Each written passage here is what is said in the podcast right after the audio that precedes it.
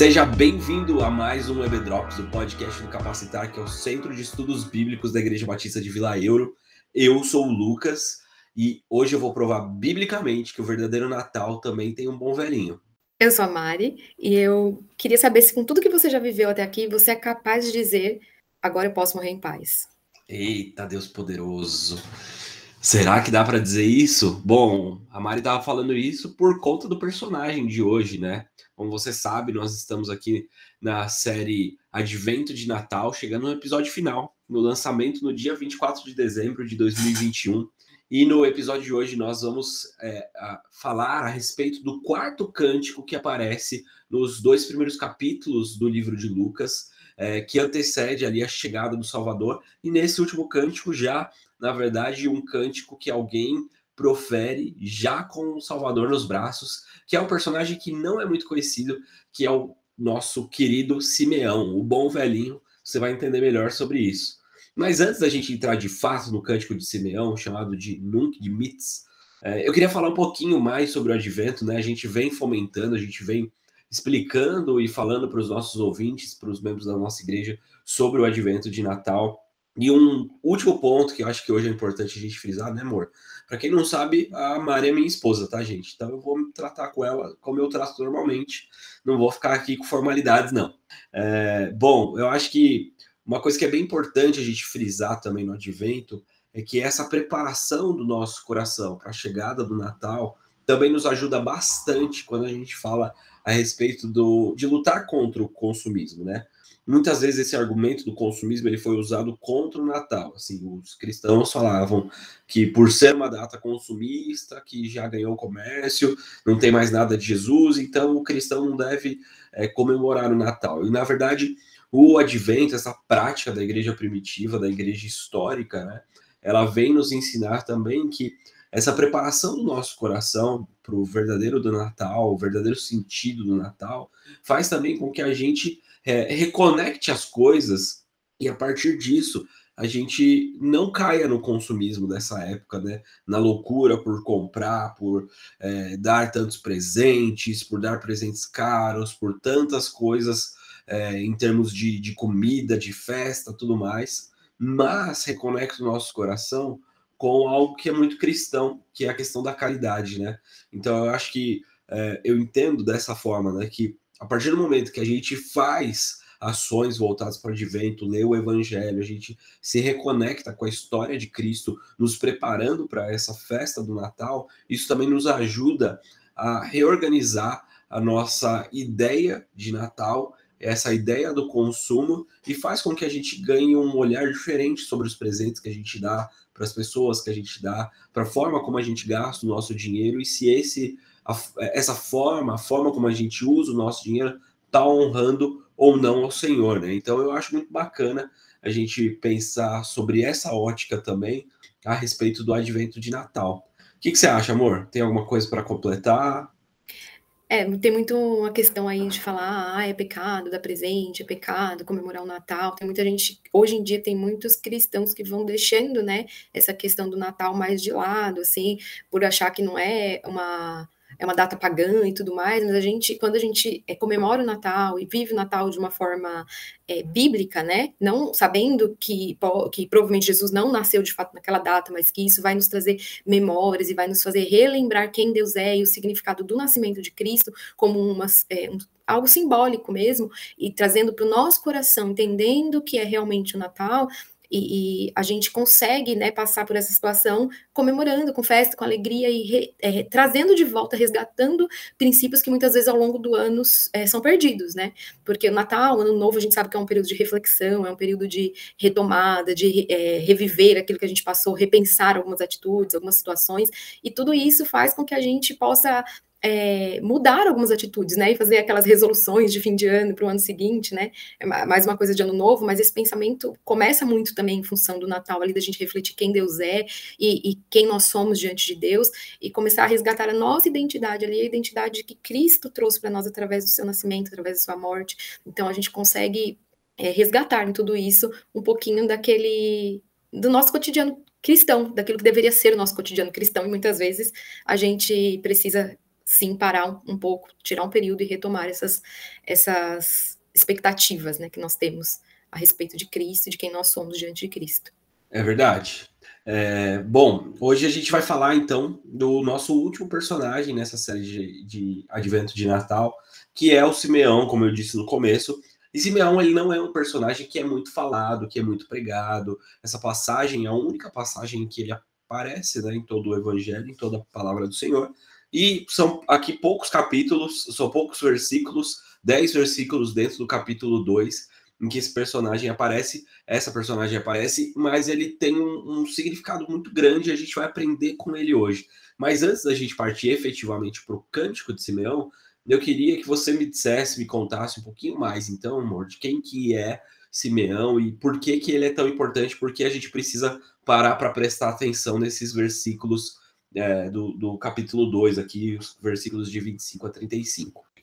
Já começa assim, é Simeão sendo uma pessoa, né, como você falou, pouco citada na Bíblia, mas que traz assim um ensinamento, um exemplo de conduta, de caráter cristão, de, de características que um verdadeiro cristão deve ter, assim, que são excepcionais e que não são citadas é, tanto, por tantos autores em relação a tantas personagens bíblicas assim. Então, é, Simeão, em poucos versículos que temos, ele, Lucas fala a respeito dele, é, citando características muito profundas a respeito do caráter cristão de Simeão. E ele fala que Simeão era um homem justo, era um homem devoto, que ele era um piedoso e que ele era totalmente movido pelo Espírito.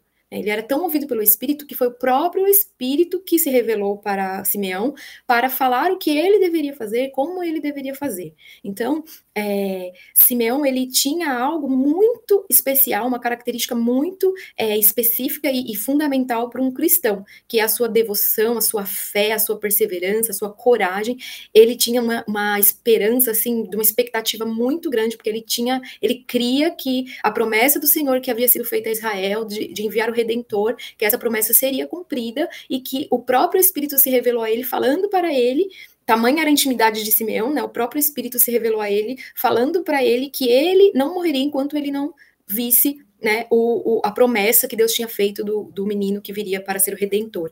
Então, Simeão, é, dentro de um contexto que ele vive ali, ele consegue enxergar toda aquela situação que está acontecendo muito além do que as pessoas normais daquela época conseguem ver, né? Ele é colocado diante de uma situação, uma situação natural, que era cotidiana ali para, para o povo de Israel, que era uma coisa comum, né? Que eles uma prática comum que eles tinham. E Simeão ele consegue enxergar o sobrenatural daquela situação. Ele consegue enxergar aquela situação com os olhos espirituais. Então, um simples ato que, que, que é feito ali é, de levar um menino até o templo para realizar um, um uma, uma, um ato é, simbólico ali, né, que era exigido pela, pelo primogênito ali, menino, um ato que Maria e José efetivou ali, de fato trouxe para Simeão uma visão espiritual daquilo que estava acontecendo. E Deus mostrou para ele o, a visão além daquilo que os olhos carnais poderiam ver. Então ele tem esse olhar é, direcionado, esse olhar, essa intimidade tão profunda com o espírito, a ponto do espírito ir revelando no seu íntimo o que o que haveria de acontecer.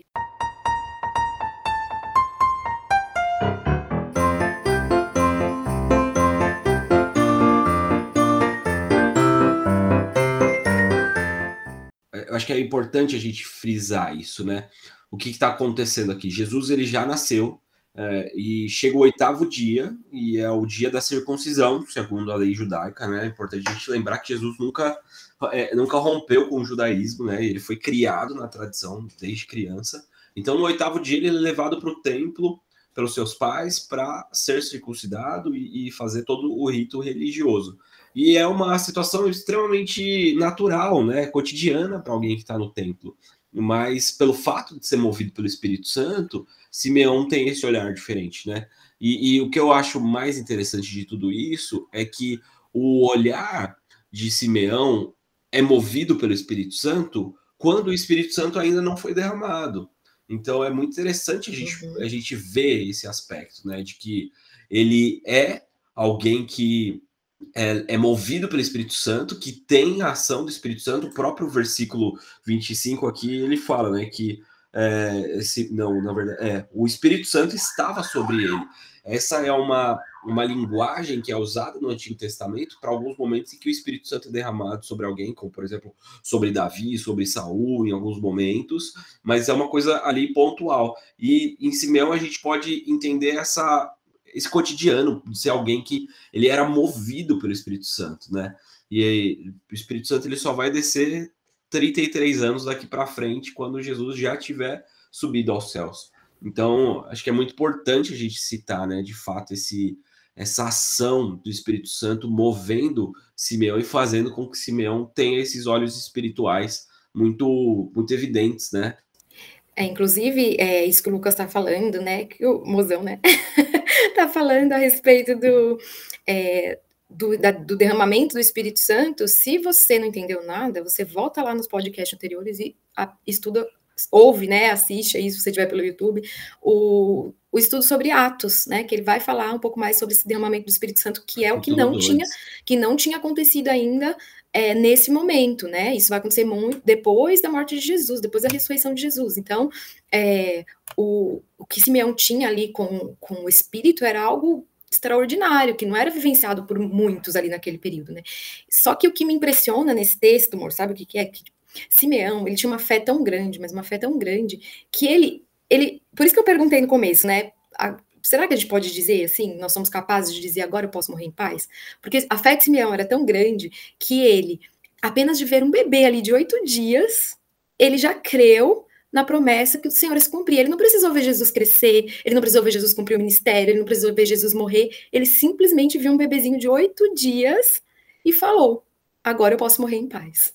Então, isso, essa fé, esse exemplo de, de devoção que Simeão, Simeão traz aqui nesse texto, é, só por essa frase dele nesse contexto podia acabar aqui. Já é um exemplo de vida para nós cristãos, da fé que nós devemos exercer em Deus, sobrenatural. Né? Então, assim, é, eu aprendi muito estudando um pouco mais sobre a vida de Simeão, e esse trecho me deixa claro como nós devemos nos portar diante do Senhor com a nossa fé. Às vezes a gente ora, a gente pede, a gente. E às vezes Deus está fazendo e a gente não está vendo, a gente não está nem acreditando que a mão de Deus, que aquilo foi a mão de Deus.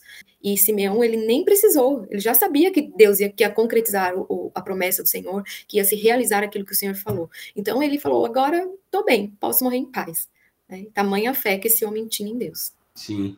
E, e, um outro aspecto que eu acho interessante antes da gente entrar de fato né, no, no cântico em si, é essa questão da expectativa que você falou, né? O, o texto ele diz assim claramente que ele esperava na, na, na, NVT, né? Ele esperava ansiosamente pela restauração de Israel. Então ele cria verdadeiramente em tudo aquilo que tinha sido profetizado no Antigo Testamento a respeito da restauração de Israel, e mesmo vivendo essa realidade de, de estar subjugado, ele cria e esperava ansiosamente, né? Eu acho que mais do que crer, é interessante a gente pensar nesse aspecto de, de aguardar, de expectativa, né? É, aquela expectativa que, que o, um, uma mãe tem é, de, enquanto está ali nos últimos dias da sua gravidez, da sua gestação, expectativa que um noivo tem a, a, ali a poucos dias do seu casamento, a expectativa que a gente tem por algo que a gente quer muito, e o que ele queria muito era ver o, o reino de Deus se cumprindo, ver a, a, palavra do Senhor se tornando verdade. Então ele tinha essa expectativa, essa ansiedade pelo reino de Deus. Ele nem sabia como o reino ia se con concretizar, mas ele tinha a fé dele tão bem definida, tão bem estabelecida, como você falou, que isso que movia ele, né? O que movia ele e, e, a ponto dele poder dizer agora eu posso ser despedido, agora eu posso morrer em paz, era porque ele tinha essa ansiedade pela expectativa do reino. E quantas vezes a gente vive com os nossos olhos, é, não na expectativa daquilo que Deus vai fazer, mas pelo nosso cotidiano, né? A gente não vive pensando na agenda de Deus e até na segunda volta de Cristo e na, com a nossa vida conectada com a realidade do céu, com a realidade né, da Nova Jerusalém. Mas a gente vai vivendo o dia a dia. Simeão não, ele estava conectado, a realidade dele numa realidade dura, mas a expectativa, a vida dele estava conectada com a verdade de Deus, que Deus iria trazer restauração para Israel e que Deus iria implantar o reino dele. Então, aí também tem uma, uma lição muito grande, né, que a gente pode tirar dele. Mas vamos efetivamente para o cântico, né? O cântico mesmo, ele são só, ele está restrito a três versículos, capítulo 2, do 29 a 32. Então eu vou pedir, amor, para você ler esses três versículos do cântico e aí começar a explicar para a gente o que, que é, o que, que a gente tira de ensinamento desse cântico especificamente. Tá certo. Fala assim, versículo 29. Soberano Deus, agora podes levar em paz o teu servo, como prometeste. Vi a tua salvação que preparaste para todos os povos. Ele é uma luz de revelação às nações e a glória do teu povo, Israel. É, são as palavras né, de Simeão, e ele fala isso enquanto ele tem Jesus nos braços, né?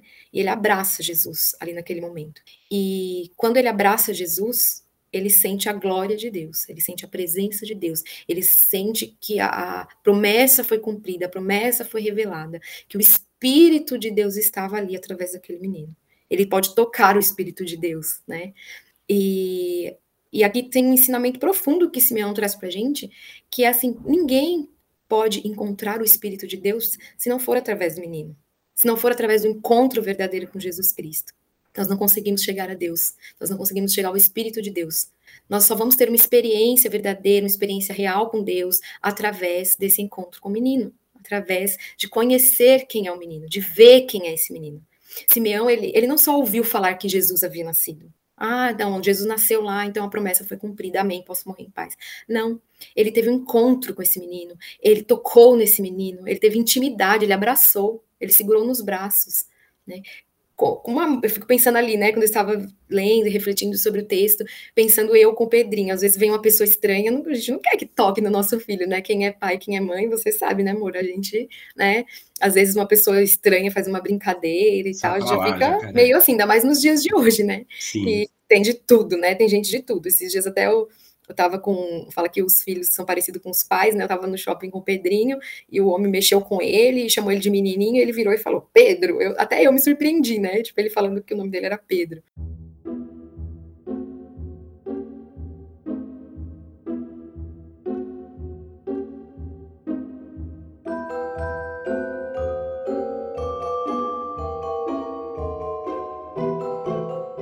Simeão ele teve um, encontro verdadeiro com Jesus ali. Foi, foi algo sobrenatural, foi algo é, que transcende assim, aquilo que nós podemos imaginar. Imagina você tocar em Jesus, né? Simeão estava tocando em Jesus. Então, tamanha foi a intimidade, o encontro que ele teve ali com Cristo. Então, esse encontro com Deus, ele não existe se não for através de Jesus. Ele não existe se não for através desse menino, né? Que se fez homem, que habitou entre nós, desse Deus verdadeiro, que morreu, que ressuscitou. Então, assim, isso é, me mostra, me traz, assim, o quanto as nossas expectativas, como você estava falando lá atrás, elas são equivocadas em muitas situações, né? Onde que nós estamos colocando o nosso coração? Simeão estava colocando as expectativas dele, a esperança dele no encontro dele com aquele menino. Onde que estão nossas expectativas? Onde que está nossa nosso desejo? Às vezes em ter sucesso profissional, às vezes é, nossa esperança está ali no nosso filho, né? Talvez é, a gente sabe que Maria e José ali, eles foram encontrados com o coração puro diante do Senhor, né? Diante de Deus, senão eles não teriam recebido essa dádiva. Mas é, o coração deles poderia estar também cheio de, nossa, é, é, o que, que vai ser? Qual a expectativa que eles teriam sobre Jesus, né? Poderia entrar soberba ali no coração, poderia entrar a idolatria no coração deles, que muitas vezes entra no nosso sem a gente perceber. Então, eu vejo assim que a gente tem que começar a observar qual que é o verdadeiro significado da nossa existência. No que, que nós estamos colocando sentido para a nossa existência? Nós estamos colocando sentido nas coisas materiais, nas coisas emocionais, ou nós estamos colocando sentido na, da nossa expectativa na, no encontro com esse menino, no verdadeiro encontro com esse menino. Sabe o que eu acho legal, mano? É, o, eu tô, enquanto você está falando aqui, eu tô dando uma olhada no, no original grego aqui, e uma das traduções possíveis para a palavra que é usada aqui é receber. Então, assim, é, ele não só segurou um bebezinho né, no colo, mas ele recebeu, de fato, o Salvador. Ele, ele teve um contato verdadeiro com o Salvador, né? É, e, e, isso eu fico pensando muito do que, que a gente tem recebido, né, nas nossas vidas, o que, que a gente tem é, abraçado para nossa existência, né? Muita gente abraça ideologias, muitas pessoas abraçam a carreira, como você falou, abraça a família. O que, que a gente tem recebido é, para nós, né? Como, como, como cristão? Será que de fato é um menino que direciona a nossa vida, né? Eu acho muito interessante olhar essa questão do, do grego, você sabe, justamente por causa disso, né? Ela às vezes abre os nossos olhos para algumas coisas que a gente não está percebendo no texto em português, né? Essa questão do receber é muito forte, né? Será que a gente recebe realmente Cristo? Será que nesse Natal a gente realmente está recebendo Cristo na nossa existência ou a gente simplesmente está tocando a vida como se ele fosse só mais uma coisa, né? Exatamente. Então, assim, o que deve justificar a nossa existência é o nosso encontro com Deus, e não as nossas expectativas por coisas terrenas, por coisas passageiras, por coisas que não são eternas. Então, o nosso encontro com Ele é aquilo que deve gerir e justificar a nossa existência. Foi para isso que Ele nos criou, né? Para nos encontrarmos com Ele, para nos relacionarmos com Ele, para isso que fomos criados. Então, é, a nossa natureza né, humana, na sua essência, antes do pecado, ela anseia e deseja por se relacionar com Cristo né?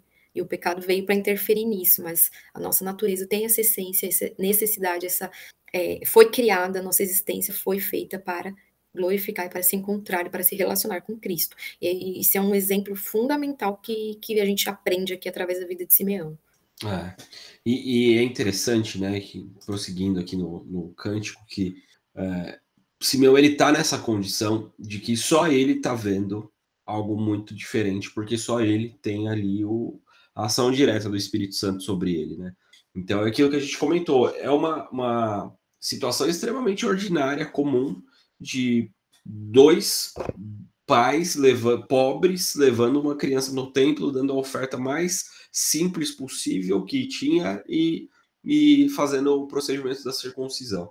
E o que que ele vê, né? E aí o texto diz no 30, né? Ele fala: Eu vi a tua salvação que preparaste para todos os povos. Aí a gente vê o quanto que realmente Simeão está sendo é, é, é, direcionado pelo Espírito Santo, porque para um judeu comum, a salvação era para Israel, mas aqui ele já fala, ele professa isso, né? Que a salvação que tu preparaste para todos os povos. E essa salvação, né? Esse menino que está nos meus braços, ele é uma luz de revelação a todas as nações, em algumas traduções fala inclusive aos gentios, e ele também é a glória do teu povo Israel. Então, eu acho muito legal é, é, essa citação da luz. Primeiro, porque ela faz alusão direto à, à, profecia de Isaías, né? lá em Isaías 7, que fala que o povo que andava em trevas viu uma luz. E segundo, é que é, essa ideia da luz é muito, muito, muito firme, né? Muito, ela nos ajuda muito a entender a vida cristã, porque de fato, quando a gente pensa em uma situação em que a gente está sem luz, a nossa tendência é ficar incomodados, mas a nossa visão ela tende a se acostumar rapidamente com a luz, né? Então a gente aqui em casa tem uma dinâmica, né, amor, com, com o Pedrinho, que muitas vezes um ou outro entra no quarto com ele dormindo, e aí, enquanto aquele que já está ali dentro do quarto, acostumado com aquela penumbra e vendo tudo, é, acha estranho que o outro chega e fica ali alguns tempo sem conseguir entender o que está acontecendo, para onde que coloca as coisas, porque está naquela escuridão, enquanto o outro já está acostumado com aquela com aquela ausência de luz e a sua visão ela já se acomodou a isso, né? E muitas vezes na vida cristã é dessa forma, né? Sabe o que é interessante a gente pensar em relação a essa reflexão? É que, é, por mais que as nossas, a nossa vista acostume com a luz, é, a gente passar muito tempo nisso, a gente vai ter um problema sério, problema grave nas vistas né? Eu tenho uma mania, o Lucas sabe bem, eu tenho uma mania de, você sabe bem, né, amor? Falando como para o pessoal que tá ouvindo, mas é para você, né, também. É, eu coloco a luminosidade do meu celular praticamente no zero quando não está no zero. E sou muito acostumada porque a claridade, assim, porque aquele brilho me incomoda um pouco.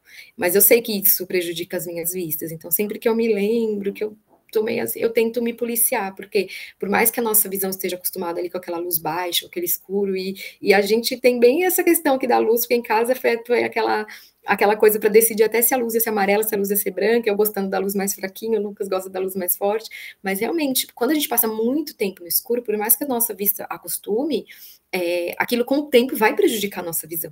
E eu, é, ouvindo você falar e pensando, refletindo a respeito de todo o texto, é, isso nos mostra como é o pecado na nossa vida, né? A gente acostuma com o pecado, mas não significa que aquilo está sendo bom para a gente. A gente se acostuma a viver no pecado, mas aquilo a longo prazo vai trazer consequências gravíssimas, vai trazer consequências seríssimas para nossa vida. Então, é, essa questão da luz, de, de enxergar, é, de andar na luz, é algo que nos faz é, ter vida, né? Ter qualidade de vida, né? Pensando no mundo físico e pensando no mundo espiritual, não tem nem palavras para dizer o que é, né? Acho que todo mundo que está ouvindo já sabe, né? É algo sobrenatural, é algo que é que é o encontro com Deus verdadeiro no fim. A gente sabe qual é o final, né? Aquele que se acostuma a andar na luz. Exato.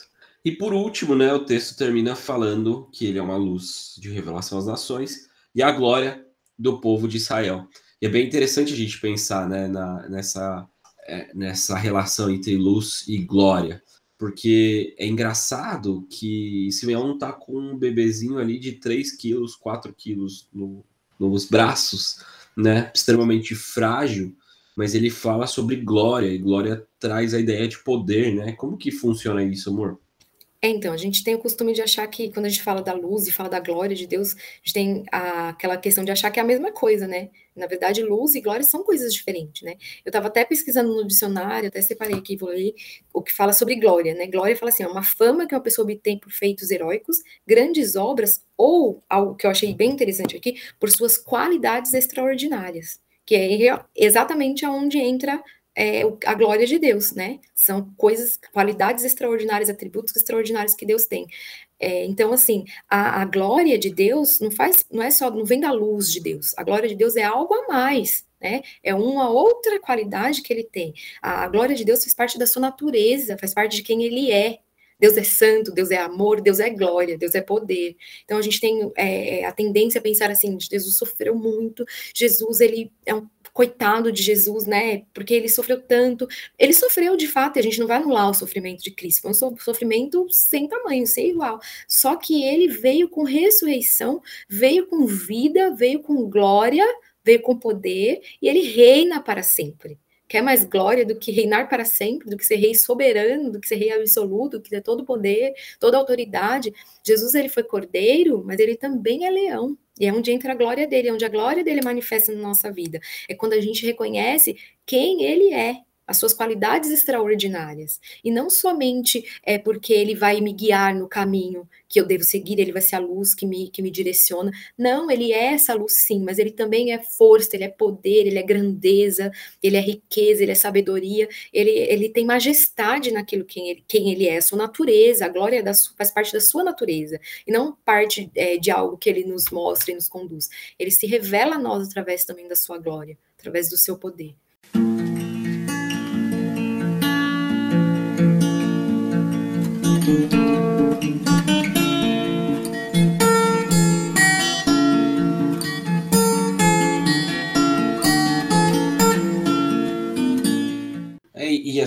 Gente não pode nunca perder de vista a perspectiva da glória de Deus, de que nós servimos e somos feitos novas criaturas em Cristo Jesus, que é um Deus glorioso. E quando a gente perde de vista a glória de Deus, a gente vive um cristianismo manco, um cristianismo que não é de fato aquilo que, que Cristo preparou para nós, né? Então a gente vive uma realidade difícil, a gente vive é, em, em, em, tribulações, em dificuldades, em angústias, em ansiedades. Realmente a gente passa por todas essas coisas, mas a gente não pode perder de vista que nós somos nova criatura em um Deus que é glorioso. E quando a gente é, relembra essas coisas e a gente traz a perspectiva de quem Cristo é, um Deus glorioso, para nossa realidade, isso tem que mudar a forma como a gente vê as coisas, né? Como a gente enxerga e entende a nossa realidade, né? Que assim, cara, eu tô passando por isso e, e, no mundo eu vou ter aflição, mas ele já venceu o mundo, essa, essa realidade, essa dor, tudo isso é por enquanto, porque a minha fé, o meu amor, está afirmado em um Deus que é um Deus de glória, em um Deus que é um Deus de poder, em um Deus que é um Deus soberano, e isso muda toda a minha realidade, né?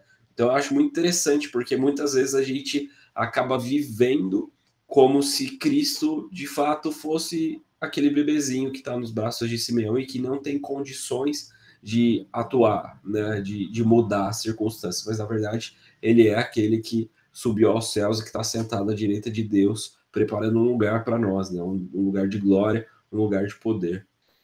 O pior do a gente pensar que ele é esse bebezinho frágil é a gente viver como se ele fosse esse bebezinho frágil, né? A gente precisa mudar a nossa conduta de vida quando a gente se encontra verdadeiramente com Cristo. A gente precisa mudar a nossa é, conduta de vida sabendo porque a gente já sabe o que está por vir, né? Então, nós precisamos caminhar e seguir para o alvo de acordo com aquilo que a gente já sabe que vai acontecer. Né? É, você sabe que quando estava estudando esse texto, eu lembrei de uma coisa que até fiquei até constrangida, né, com o que eu lembrei. E você vai lembrar quando eu falar. É, você sabe, né? Alguns amigos mais próximos sabem que eu sou muito fã de uma banda chamada Striper, que é uma banda de metal dos anos 80, né? Uma banda de rock e tal. Eu sou muito fã dessa banda. E eu, eu era louca para participar de um show dessa banda e minhas irmãs sempre iam no SOS da Vida, e, e no, na única vez que eu pude ir, o, o SOS da Vida já estava em decadência, foi tipo, acho que no Play Center, eu nem lembro direito. E só tinha banda ruim, assim, não nenhuma banda internacional legal, as bandas que eu gostava, Petra, Guardia, o próprio Striper, que era meu sonho ver, assim. E passou. Aí, depois que a gente já era casado, né, veio, o Striper veio pro Brasil, e eu lembro que no meio do show, aquela muvuca, eu nunca gostei de muita gente perto de mim, falando pandemia para mim, esse negócio de ficar abraçando assim, não. Claro que você sente falta, mas não foi tanto assim, né? Mas é, eu, no meio daquela muvuca, a gente pisando no meu pé, e eu lembro de eu virar para o Lucas e falar assim: ai, agora eu posso morrer em paz. E quando eu vejo Simeão falando isso diante de uma situação assim que não tem nada a ver com aquilo que eu, que eu falei, que era uma coisa bizarra até, né? A gente ali gritando no meio do show de rock é, fiquei até constrangida, né, quando eu, eu me deparei com essa frase, eu refleti, na verdade a gente já, já vi essa frase várias vezes lendo a Bíblia, mas quando eu parei para refletir nessa frase, né, então, assim, é algo que eu trouxe de lição para mim, né, será que eu realmente estou vivendo de uma forma que, se o Senhor me levar hoje, ou se o Senhor voltar hoje, eu posso morrer em paz?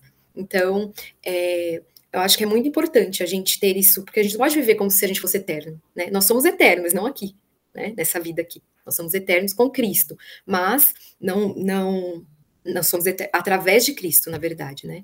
Mas é, nós precisamos viver cada dia como se eu pudesse dizer dessa forma mesmo. Será que hoje eu posso morrer em paz? Eu já cumpri aquilo que o Senhor me destinou a cumprir, que o Senhor me criou para cumprir? Essa reflexão que eu trago aí para quem está ouvindo. Muito bom. Gente, é isso. Chegamos ao final de mais uma série, né? A série é, do advento de Natal, acho que foi muito importante e, e muito significativa para a gente estudar esses quatro cânticos. E a nossa vontade é que realmente, é, de alguma forma, é, esses nossos episódios eles possam te ajudar a entender que nós, como cristãos, podemos e devemos celebrar o Natal, que por mais que essa data tenha sido roubada e, e desvirtuada, nós podemos sim pegar isso, trazer a essência, ensinar para os nossos filhos e ensinar o nosso coração, ensinar o coração do nosso cônjuge, e até por isso a gente optou por terminar o, o último episódio da série em família, né? A Maria e eu. E a gente espera que realmente você possa, no advento de Páscoa, no advento do ano que vem, ter a sua, o seu coração alinhado com a vontade de Deus cada vez mais e que essas datas elas possam ganhar um novo significado na nossa vida espiritual e nos aproximar de Deus e do caráter dele. É isso, gente. Um feliz Natal para vocês. Esperamos que vocês tenham um ano novo abençoado. O EB Drops ele vai continuar. A gente vai ter ali aquele período que a gente sempre tem de, de pequenas, né? Assim, os episódios vão ficar menores, pequenas devocionais, até a gente retomar com as séries ano que vem, mas nós vamos manter os episódios ainda com as breves reflexões. E esperamos que em 2022 você continue conosco e que você seja abençoado através do nosso ensino bíblico aqui de forma online. Obrigado por continuar com a gente, por ficar com a gente o ano todo. Obrigado por ficar com a gente nesse episódio.